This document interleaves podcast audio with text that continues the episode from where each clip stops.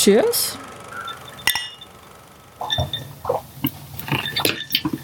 Das ist an sich ein geiler Drink. Oh, ich habe vergessen, dass ich dann ganz laut crunche. Das ist schon okay, ich klirre. Ähm, mm. An sich ein geiler Drink, nur ist er halt häufig durch diesen, durch so widerliche Passionsfruchtsirupe mhm. in Bars verhauen. Da habe ich auch ein ganz aktuelles Beispiel. Äh, wir waren ja gestern trinken und dann wollte auch niemand in Godzilla. Und da habe ich mir auch einen Hurricane gegönnt, weil es den halt auf der Karte gab. Aber es war halt dieser typische, eine Bar, die halt für äh, nicht viel Geld Cocktails anbietet, ne? Und dementsprechend war das Ding babsüß. Ich hatte nicht das Gefühl, dass da tatsächlich irgendwie rum drin war. Und wenn, war es halt auch kein sonderlich schmackhafter und guter. Und war äh, dementsprechend etwas enttäuscht. Und dazu im Vergleich mein, ich nenne es mal, meine, meine Hurricane-Version ist extrem rumlastig, weil ich glaube, habe ich da jetzt wirklich auch das Verhältnis 4 zu 2 Zitrone und 2 Passionsfrucht eingehalten? Aber gut, ich habe halt keinen Passionsfrucht-Sirup gehabt und dementsprechend habe ich einfach ähm, Passionsfrucht halt so wie sie ist ausgelöffelt und in den Shaker gehauen und dann gedacht so, ah, ein bisschen Kokossirup da hinterher und das dann eben mit Zitrone und Rum vermischt. Und ich muss sagen, es schmeckt geil. Ja, ich muss sagen, ich habe leider keinen starken Rum. Ich bin noch beim ähm, Ron Rombrero. Und ähm, der ist, der hat jetzt keinen so starken Eingeschmack. Dadurch ist es bei mir tatsächlich überraschend mild. Aber ich habe diesen Passionsfruchtsirup gestern noch schnell gemacht und dachte nicht, dass das so fix geht. Und der ist auch wirklich knalle, knalle orange. Hm. Und riecht sehr intensiv und vor allem habe ich davon noch was. Ich glaube, ich muss noch mal rumkaufen. Und geht ja auch ziemlich einfach, hast du gemeint. Mhm. Genau. Also Passionsfruchtsirup gibt bestimmt auch andere Methoden. Ähm, für ein einfaches hm. Rezept, was man dann aber auch relativ schnell aufbrauchen muss, ist es, man macht Simple Sirup. Genauso betont man das nicht. Äh, man macht einen einfachen Zuckersirup aus ein Teil Wasser, ein Teil Zucker. Hm. Äh, und erhitzt das halt auf niedriger Stufe, ähm, bis es klar ist. Und dann kloppt man da die Passion, das Passionsfruchtinnere hm. rein und lässt es zwei Stunden stehen. Und also bei mir ja hat die Herdplatte ein bisschen Restwärme, aber ja. ich glaube, das ist relativ egal. Und danach kann man das wunderbar durch so ein Sieb abgießen, durch ein stinknormales hm. äh, Küchensieb, weil halt die Kerne noch groß genug sind, dass es hängen bleibt. Hm und hat dann äh, den Sirup. Hm. Das geht eigentlich echt gut. Aber ich muss sagen, ganz ehrlich, wenn man sich an der Optik so nicht stört und sowieso wie ich diese äh, Passionsfruchtkerne sowieso gerne isst, dann kann man das eigentlich auch so zusammenhauen. Ich habe jetzt im Grunde genommen einen Rum Sauer mit halt Crunch-Effekt. Mhm. Und ich muss sagen, es ist eigentlich ziemlich köstlich. Ich habe den ähm, einen Plantation genommen. Weiß ich gerade gar nicht mehr welchen. Ich habe die Flasche schon wieder weggestellt. Mm, es ist ziemlich mm, mm, mm, köstlich. Ja, genau. Ich bin die Madeline. Ich bin Laurin. Wir arbeiten hier noch am, am Setup. Oh. Ja. Du, das ist so ein Sommerdrink, ne? So muss ein Hurricane also schmecken. Also die Variation davon. Genau, und es ist wirklich. Ich bin auch der mhm. Überzeugung, dass man bestimmt, wenn man keinen Bock hat, sich Passionsfrucht Sirup selber zu machen, wenn man an die Früchte mhm. nicht rankommt oder so, mit dem Saft müsste das gehen. Hm. Wobei ja man ja meistens nur Maracuja-Saft kriegt und der ist ja ein bisschen süßer als echter Passionsfruchtsaft. Aber macht ja nichts. Dann machst du halt weniger Zuckeranteil oder so oder halt weniger von dem Simple als Basis. Genau. Und da kann man rum experimentieren. Aber so die Kombi Zitrone rum Maracuja ist eine gute. Mhm. Ah, auf jeden Fall. Mhm. Hui. Ach, puh. Oh, und der ist aber super süffig. Äh, so, wir machen heute eine Schatzkarte. Ja. ja. Was für einen Film hast du denn mitgebracht? Ich habe gerade geguckt, weil er lange Zeit und hochempfohlen auf meinem Laptop rumflog. Äh, Sorry to Bother You von ah. ähm, Bruce Riley. Und es, es gibt ein paar Kreise. Es gibt einen Fakt, den ich wahnsinnig lustig finde, den ich aber leider nicht sagen kann, weil es mhm. spoilen würde. Und ähm, der wurde mir von der Kommilitonin empfohlen. und ist ein ein bisschen ähnlich wie Bamboozled von Spike mhm. Lee, aber halt mit viel mehr Spaß an der Sache und viel weniger ähm, preachy. Hm, okay. Ich habe auch Gutes über den gehört. Okay, interessant. Ja, ja. und der, der zwischendrin war der auf einmal so, wird auf einmal abgefahren. Hm, okay, von wem ist der? Äh, Boots Riley, der hat sonst, das ist ein hauptsächlich ein Rapper. Und der hat so ein paar äh, Soundtracks gemacht von irgendwie ähm, oh, The Losers und so und mhm. Ist in so einer politischen äh, Hip-Hop-Gruppe namens The Coup ähm, und hat mit denen mal ein paar Proteste organisiert und so und mit ein paar anderen Hip-Hop-Gruppen und auch irgendwie mal eine, eine Unterricht, Unterricht über zivilen Widerstand gegeben oder so in Amerika. Also der scheint da relativ aktiv zu sein. Aber es war wirklich filmtechnisch kaum was dabei. Halt nur so von Soundtracks. Und ähm, genau, und der hat halt äh, die die ähm, SchauspielerInnen sind äh, Lakeith hm. Stanfield, hoffe ich. Ich, hab, ich schreibe sehr undeutlich. Ähm, oder der halt auch manchmal als Keith äh, Stanfield spielt. Äh, der hat auch in Straight Outta Compton mitgespielt, in Snowden und in Selma, dem Martin hm. Luther King Biopic. Ja.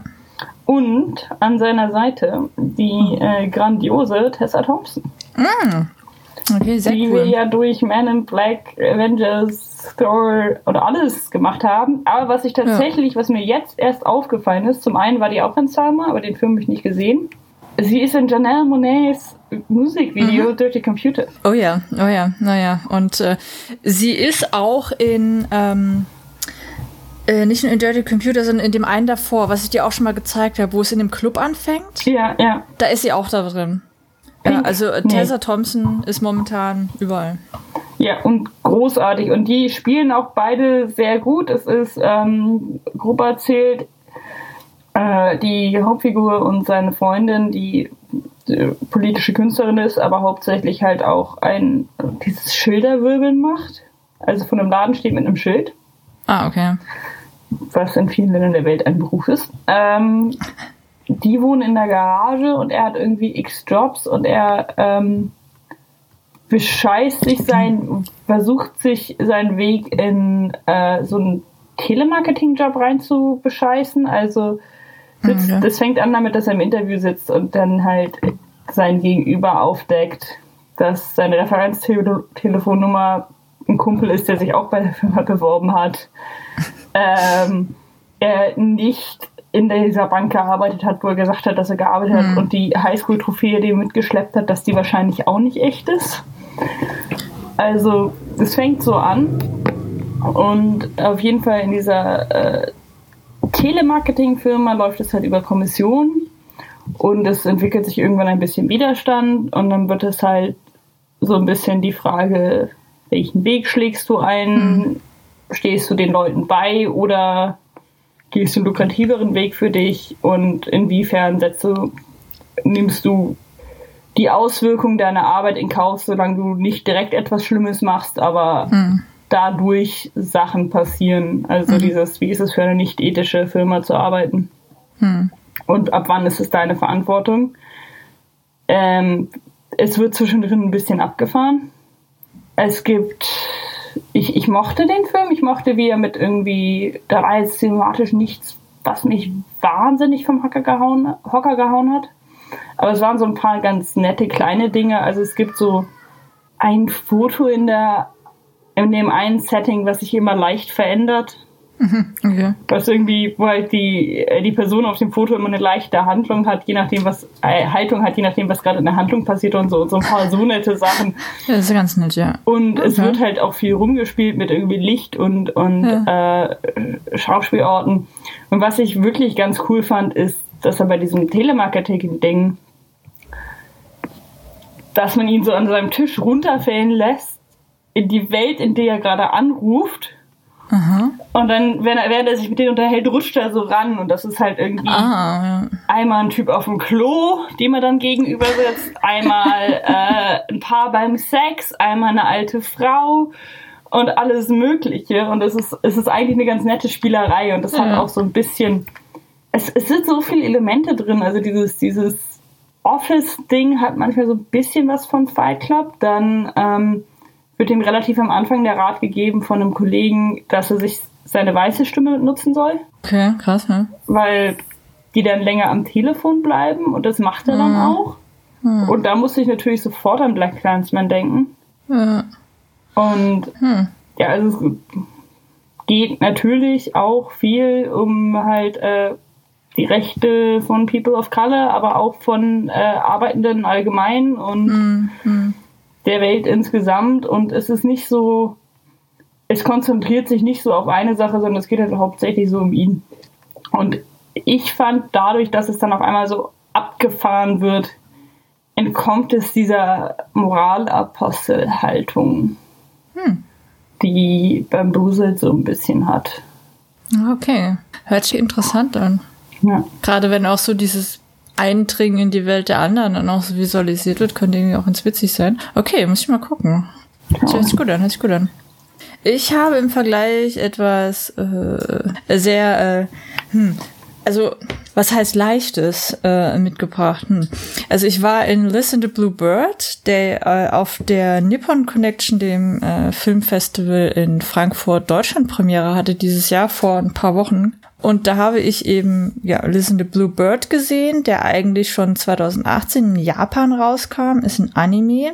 Und ich kann da jetzt nicht viel drüber sagen, weil man automatisch dann schon die echt coolen Entwicklungen spoilert, aber nur mal so die Referenzen vielleicht. Das ist ein Film der Regisseurin Naoko Yamada die bisher solche Sachen gemacht hat wie K-On! The Movie und auch bei der Serie schon dabei war, Tamako Love Story und auch den wunder, wunder, wunderschönen A Silent Voice, geschrieben von Reiko Yoshida mit so Violet Evergarden, auch A Silent Voice, Girl in Panzer, äh, ja, Girl in Panzer, Bakuman und basiert auf dieser Romanserie Sound Euphonium, die ich persönlich nicht gesehen habe, aber weil ich eben von A Silent Voice und dem jetzt so angetan war, auch gerne mal reingucken wollen würde.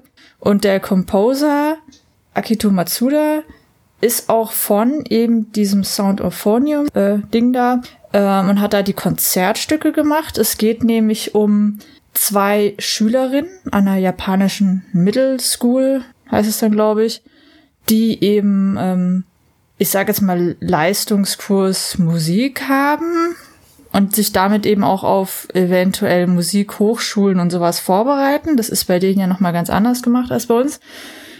Und das Geniale ist, da wird genau, da ist dieser Komposer dabei und der Score ist dann nochmal von jemand anderen, der auch in Silent Voice das Ganze gemacht hat und die Musik da drin ist unglaublich geil, wurde extra dafür geschrieben, aber du hast halt echt das Gefühl, die spielen da einfach ein klassisches Stück, äh, Stück also ist unglaublich gut.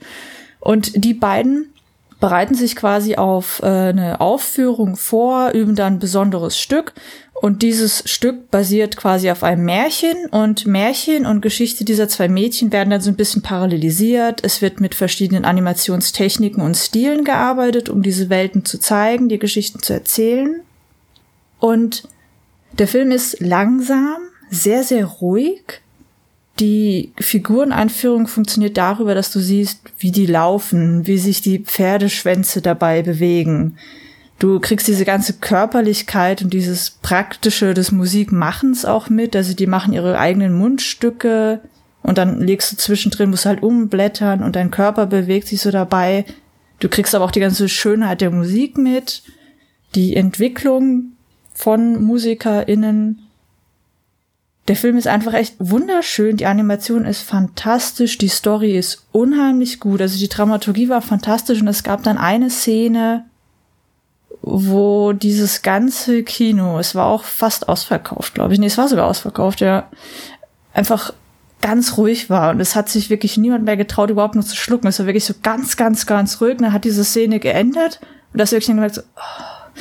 also es war unglaublich bewegend, unglaublich schön, wunderschöner Film, sehr, sehr ruhig halt. Ich glaube, das muss man vielleicht auch mögen, aber unglaublich gut gemacht und die Story war echt wunderschön. Also Listen to Bluebird, echt unglaublich guter Film. Ich war sehr, sehr, sehr Okay, gut. cool, das klingt richtig gut. Der war, der war echt total schön. Ja, das war, ach, Mensch. Ach, darauf erstmal ein Schlückchen jetzt. Mm. Mm. Mm. Mhm. Ich habe leider echt nicht mehr so viel rumgehabt. Ach, Eine Schande. Ach. Oh Gott. Also schon ziemlich auch ein starker Drink. Mhm. Das ist ja im Prinzip ein klassischer Sour. Ja. Oh. Nur halt ein bisschen äh, stärker, kommt drauf an. Also ich finde auch mein Passionsfruchtsirup, der ist relativ, der ist jetzt auch nicht, der ist weniger süß als normaler Simple Syrup und mhm. dadurch kommt es ein bisschen mehr raus. Aber andererseits finde ich zum Beispiel Zitrone, oder zumindest die, die ich jetzt erwischt habe, ist auch nicht so sauer gewesen. Darum geht es ganz gut. Aber ich merke halt jetzt gerade, ähm, das ist mein Rum, Pseudo mein echter Rum hier, aber der halt nicht so wirklich mein Lieblingsrum ist, hm. Nicht ganz so bringt. Ich würde da halt tatsächlich, ich stelle mir das gerade richtig gut vor mit einem halt Plantation oder einem ja. Smith Cross, der ja auch in dem Köstlich. Rezept angeteasert war. Ähm, wo ich halt sagen muss, das ist, kann ich mir gut vorstellen. Da würde ich aber vielleicht sogar die, die Säure und den Zucker ein bisschen erhöhen. Also kommt auf den Rum an. Weil meiner ist jetzt wirklich sehr seicht und nichts sticht so richtig heraus. Und wenn es ein runder Rum ist, also halt hm. so Plantation Overproof oder so, bräuchte ich jetzt nichts mehr. Wenn es ein Rum mit ein bisschen mehr Biss ist, würde ich fast ein bisschen mehr von den anderen noch machen, um das wieder ein bisschen abzurunden. Aber mal gucken. Ja, also ich habe die, die Zitrone, die ich verwendet habe, eine schöne frische Bio-Zitrone. Die war schon ziemlich sauer. Also ich glaube, anderen Leuten wäre das zu sauer auch, aber ich mag das eigentlich sehr gerne. Ja. Von daher, ich bin sehr, sehr zufrieden und der Rum kommt schön stark durch, aber eben auch noch diese schöne saure Note und dieses süß-säuerliche von der Passionsfrucht. Also äh, ich finde das ziemlich begeisternd. Wie absurd sind Passionsfrüchte eigentlich? Also ich habe halt auch die, weil die noch nicht ganz reif waren und meine Avocados noch nicht ganz reif waren, habe ich diese auf einen Teller in die Mitte von unserem Küchentisch gelegt, wo die halt mhm. ganz gut Sonne abbekommen und habe gesehen davon, dass es halt ausschließlich Früchte waren, die aussehen wie schrumpelige Eier. Ja. so also muss das. diese Entwicklung innerhalb von einer Woche, wie die sich dann so nach innen ja, reinziehen, ja. wenn sie reif werden. Und dann machst du sie auf und sie sehen so absurd aus. Ja, es ist schon eine sehr, sehr seltsame, aber eben auch sehr, sehr köstliche Frucht. Ja. Ja. Und ich mag das Fitzelige.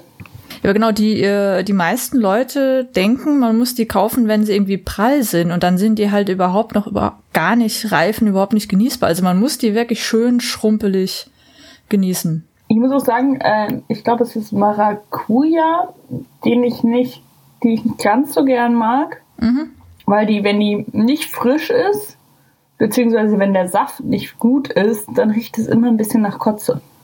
Mhm, das kann gut sein. Ich finde Maracuja auch nicht so und meistens kriegt man zum so als Frucht kaufen eher die Passionsfrüchte und als Saft eher die Maracuja, weil ich glaube, die haben höheren Saftanteile oder irgend sowas. Ja, wahrscheinlich. Ja. Also bei Passionsfrucht kann ich mir nicht vorstellen, dass du da so viel raushauen kannst. Nee, also ich habe jetzt drei oder vier äh, Passionsfrüchte hier reingelöffelt. Sieht so ein bisschen aus, als würde ich halt hier so, hier so Kaviar reinhauen oder so. Ja, warum nicht? Veganer Kaviar im Prinzip. Ja. ja aber ist bestimmt auch wahnsinnig gesund. Ja, sowieso. Es ist so wichtig. Es war eh das, also meine Mitbewohnerinnen haben sich das so angeguckt und als ich war, oh, ich habe jetzt diese ganze Passionsfrucht, ja, hause dir morgen in dein Porridge und ich stand da schon so am Löffel und so. Mm. Ich finde die auch so lecker. Aber auch ganz oft im Büro welche dabei und esse die dann. Mm. Hast du noch einen Film? Nee, tatsächlich nicht. Ich habe es nicht. Okay. Dann habe ich noch einen. Zu weiteren geschafft. Und zwar habe ich ja schon den gesehen, den es in Irland noch nicht gibt. Ha äh, The Dead Don't Die von Jim Jarmusch, der den directed hat. Ich komme gerade nicht. Der Regie geführt hat, so. der den, äh, der, den, ah, der Regie geführt hat und ihn auch geschrieben hat. Ähm, und also ich kenne ihn, liebe ihn von sowas wie Broken Flowers, wo auch schon Bill Murray dabei war, Only Lovers Left Alive, der zu meinen Mitlieblingen überhaupt gehört, mit Tilda Swinton Patterson, der auch unheimlich gut war, wo eben auch Adam Driver dabei war, Deadman etc. Also und wahnsinnig guter Mann, der auch ein ganz, ganz großartiger Musiker ist.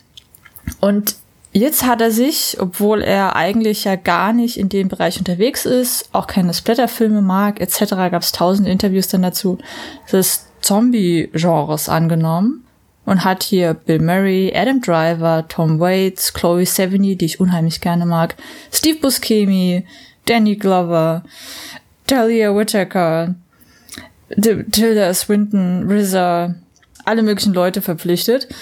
Und ähm, sagen wir es so, ich bin halt genau in der Zielgruppe dieses Films und dann ist er sehr zu genießen. Dann macht er einige sehr interessante Dinge mit dem Genre. Dann hatte er sehr interessante Referenzen, Easter Eggs. Da kann man sich, also das ganz voll damit. Ich habe viel gelacht auch. Es waren witzige Sachen dabei. Es war jetzt allerdings nicht so, dass ich rausgegangen bin und mir dachte, so, boah, das ist jetzt mein neuer Lieblings-Jamosch-Film. Die Musik fantastisch wieder. Also, äh, wenn man seine Musik mag, die war auch wieder von Squirrel. Ich war ja schon bei Only Lovers Left Alive so wahnsinnig geil. Ich, ich höre den bis heute immer noch gerne. Ab und zu denke ich mir so, ach, jetzt. Und äh, Squirrel, eine, also seine Band, äh, haben auch wieder eben den Score und den Soundtrack gemacht. Und äh, der titelgebende ähm, Song, der Theme-Song quasi, äh, kommt auch mehrfach drin vor, ist auch ganz witzig, auch ganz lustig. Ähm, aber, also er hat mich nicht von den Socken gehauen, ich fand ihn aber, wie gesagt, sehr genießbar. Ich fand ihn sehr interessant, weil er so eine Kommentierung und Behandlung des ganzen Genres ist und das gehört ja mit zu meinen Lieblingsgenres auch sogar. Äh, wie ich ja schon mal erwähnte, meine Diplomarbeit handelt ja auch größtenteils von Zombiefilmen und äh, deswegen, ich habe ihn sehr genossen. Aber man muss sagen, ich gehörte zu den wenigen im Kino, die so viel gelacht haben, die ihn, glaube ich, so genossen haben und ich kann es völlig verstehen. Das ist ein Nischenfilm, der ist sehr speziell, der hat seine spezielle Zielgruppe. Wenn man da reinfällt, guter Film. Wenn nicht, hat man, glaube ich, Probleme damit. Ich habe nur von Leuten gehört, die äh, drin waren und meinten, sie fanden es wahnsinnig geil, aber sie hatten das Gefühl, der Rest des Saales wollte in einen Zombiefilm gehen. Ja, und es ist keiner. Ich finde, also mich würde sehr, sehr interessieren. Klassischer. Ja, mich würde sehr, sehr interessieren, wenn du ihn siehst, weil ich glaube, dir wird er auch gefallen. Weil ich glaube, du gehst da halt auch genau in die Zielgruppe rein.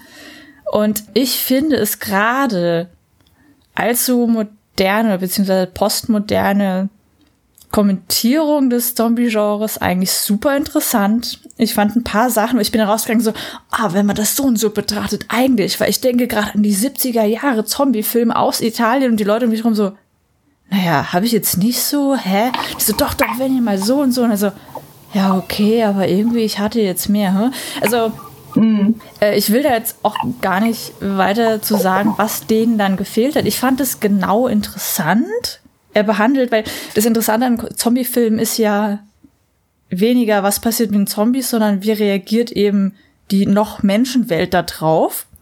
Und das fand ich hier eigentlich mal cool, äh, weil, ja, halt immer anders. Und durchaus auch realistischer, auch wenn ich das bei Filmen natürlich nicht so gerne als Adjektiv verwende. Von daher, ich fand es schon interessant. Kein Film, den ich jetzt mehrfach sehen werde, ganz ehrlich.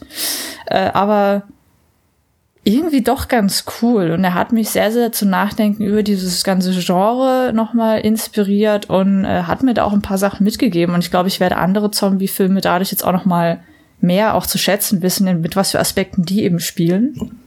Und äh, ja, guter Film. Man muss aber halt genau in diese Nischen-Zielgruppe reinfallen. Ich bin gespannt, weil ja. ich habe jetzt, also ich mag Zombie-Filme, ich habe auch ein paar gesehen, aber ich habe mich nie so wirklich dem Genre gewidmet. Mein Bruder hat es mal eine Weile gemacht. Mhm. Der hat irgendwie erst alle Zombie, also erst so die relevantesten oder als am relevantesten mhm. gehandelten Zombie-Filme und dann die als am relevantesten gehandelten Vietnam-Filme geguckt. Die typische Phase. Typische Phase. Und ich habe hab halt auch mal gehabt. über so zwei, drei gegriffen und bin dann mhm. weitergegangen. Ich, ich, ich meine, ab und an packt es mich ja und dann bin ich so bei einem, ich möchte jetzt alle amerikanischen Familienfilme gucken. Ja. Ähm, und darum hm. bin ich mal gespannt, was ich davon halte, weil ich ganz viel an Jarmusch unheimlich gerne mag und auch wirklich das Gefühl habe, also hm. mich total auf diesen Film freue und das Gefühl habe, dass der wahrscheinlich Spaß machen muss. Aber ich werde wahrscheinlich nicht mal ein Drittel der Referenzen mitkriegen. Und das ist dann spannend, wie, wie das, also welchen Effekt das dann darauf hat. Hm. Ja, also mich würde es echt sehr interessieren. Und das Spannende ist ja auch, ähm, der ist in Deutschland ja schon Mitte Juni gestartet und bei dir Mitte Juli dann erst. Genau, also exakt einen Monat später und ich weiß nicht weshalb. Ja. Also es könnte natürlich sein, dass er hier äh, länger braucht, um durch die Genehmigung oder so durchzukommen. Mhm.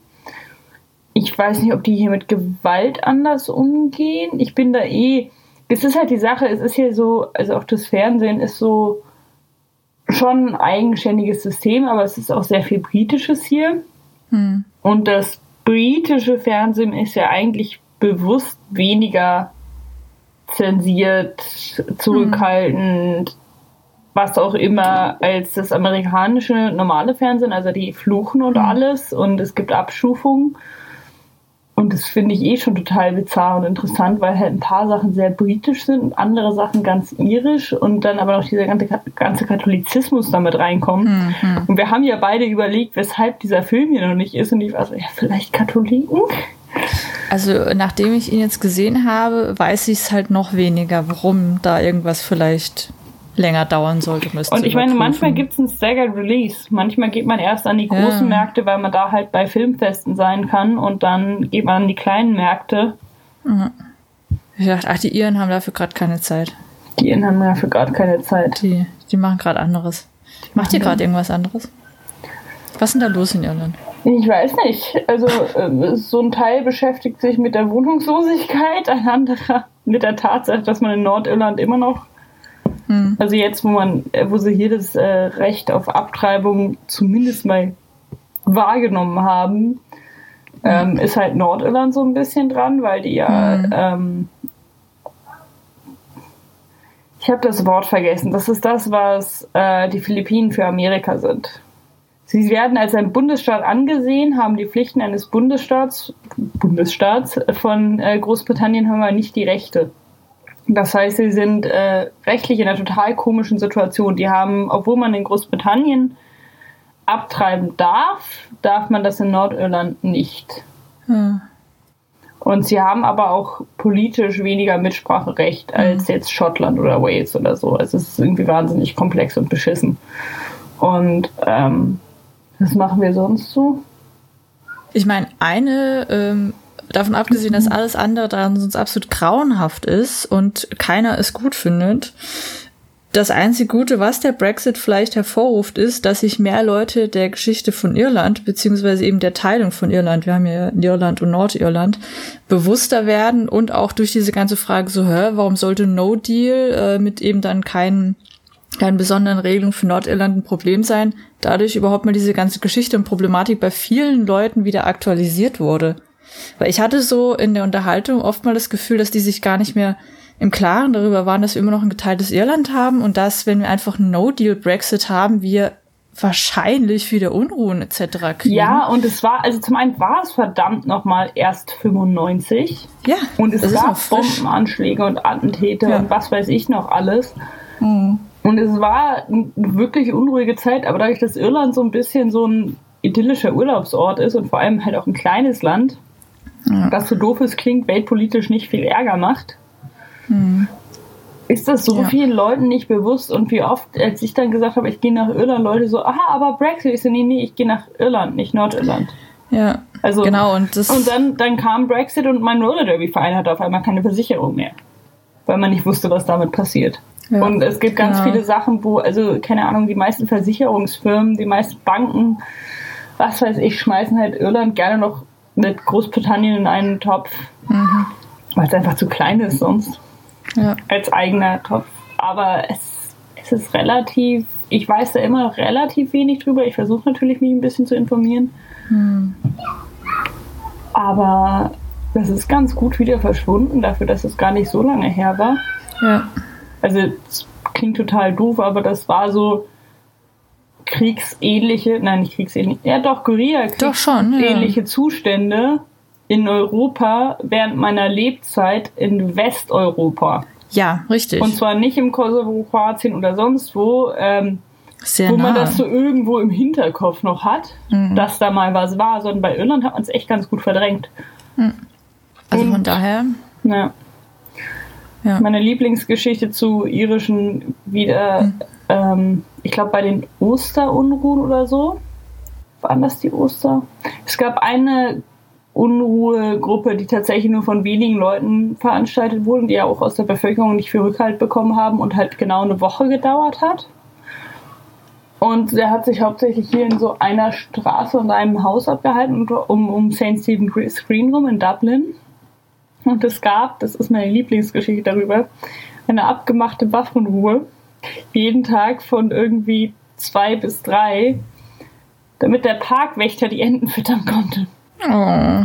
Und dann dachte ich mir so, oh. Also, dadurch nimmt dich auch keiner mehr ernst. Aber ich finde es gut, dass sie es gemacht hat. Es muss ja auch jemand die Enten füttern. Ja, ja ne, ist ein, ist, ist, ist, unterstreicht ja vielleicht auch die Intention, dass es nicht darum ging, einfach komplett Chaos und äh, Gewalt zu zelebrieren, sondern dass eben auch durchaus der Wunsch nach irgendwie vielleicht ein bisschen Frieden etc. da ist. Genau. Und Aber man halt so irgendwann nicht mehr wusste, wie man es ohne Gewalt noch äh, erreichen könnte. Das war sehr viel von Frauen mit organisiert. Es ist sehr viel Geschichte hier auch immer noch ziemlich präsent. Ähm, eine sehr leichte Sache, die das gerade wieder ein bisschen ins Bewusstsein gerutscht hat, ist Dairy Girls. Was ja auch auf Netflix verfügbar ist. Wobei ich sagen muss, dass äh, Iren, die ich kenne und Iren, Irinnen, ähm, darüber geredet haben und so, ja, und die Serie ist cool und auch echt lustig und ich mag die und aber ich habe die Zeit als lustiger in Erinnerung. Auch Viel interessant. weniger ernst und ich stand da so neben und dachte mir, Okay. und ich war überlegen, ob das okay ist. Also nicht, ob es okay ist, aber weil Ja. das Ganze ja schon so ein bisschen auf die Schippe nimmt. Also die, ja. dann versteckt sich irgendein äh, Kämpfer ähm, im, im Kofferraum irgendwann oder sowas und es gibt relativ viel so Kram.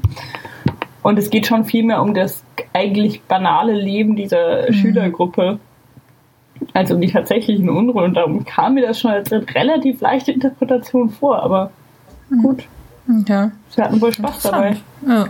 ja, klar, ich meine, gerade eine so humoristische Nacherzählung und Behandlung ist ja auch ein Weg, das zu verarbeiten, so eine Art Coping dann auch. Also, Ja, Interessant. aber- und halt auch wirklich jetzt durch Brexit und so wieder total relevant und ähm, ja. einfach lustig. Okay, genau. Ja. Dann, ja, was, was ein Themenwechsel. Komplett abgedriftet Was- mit voller. Wucht. Ach, auch mal schön. Ach ja.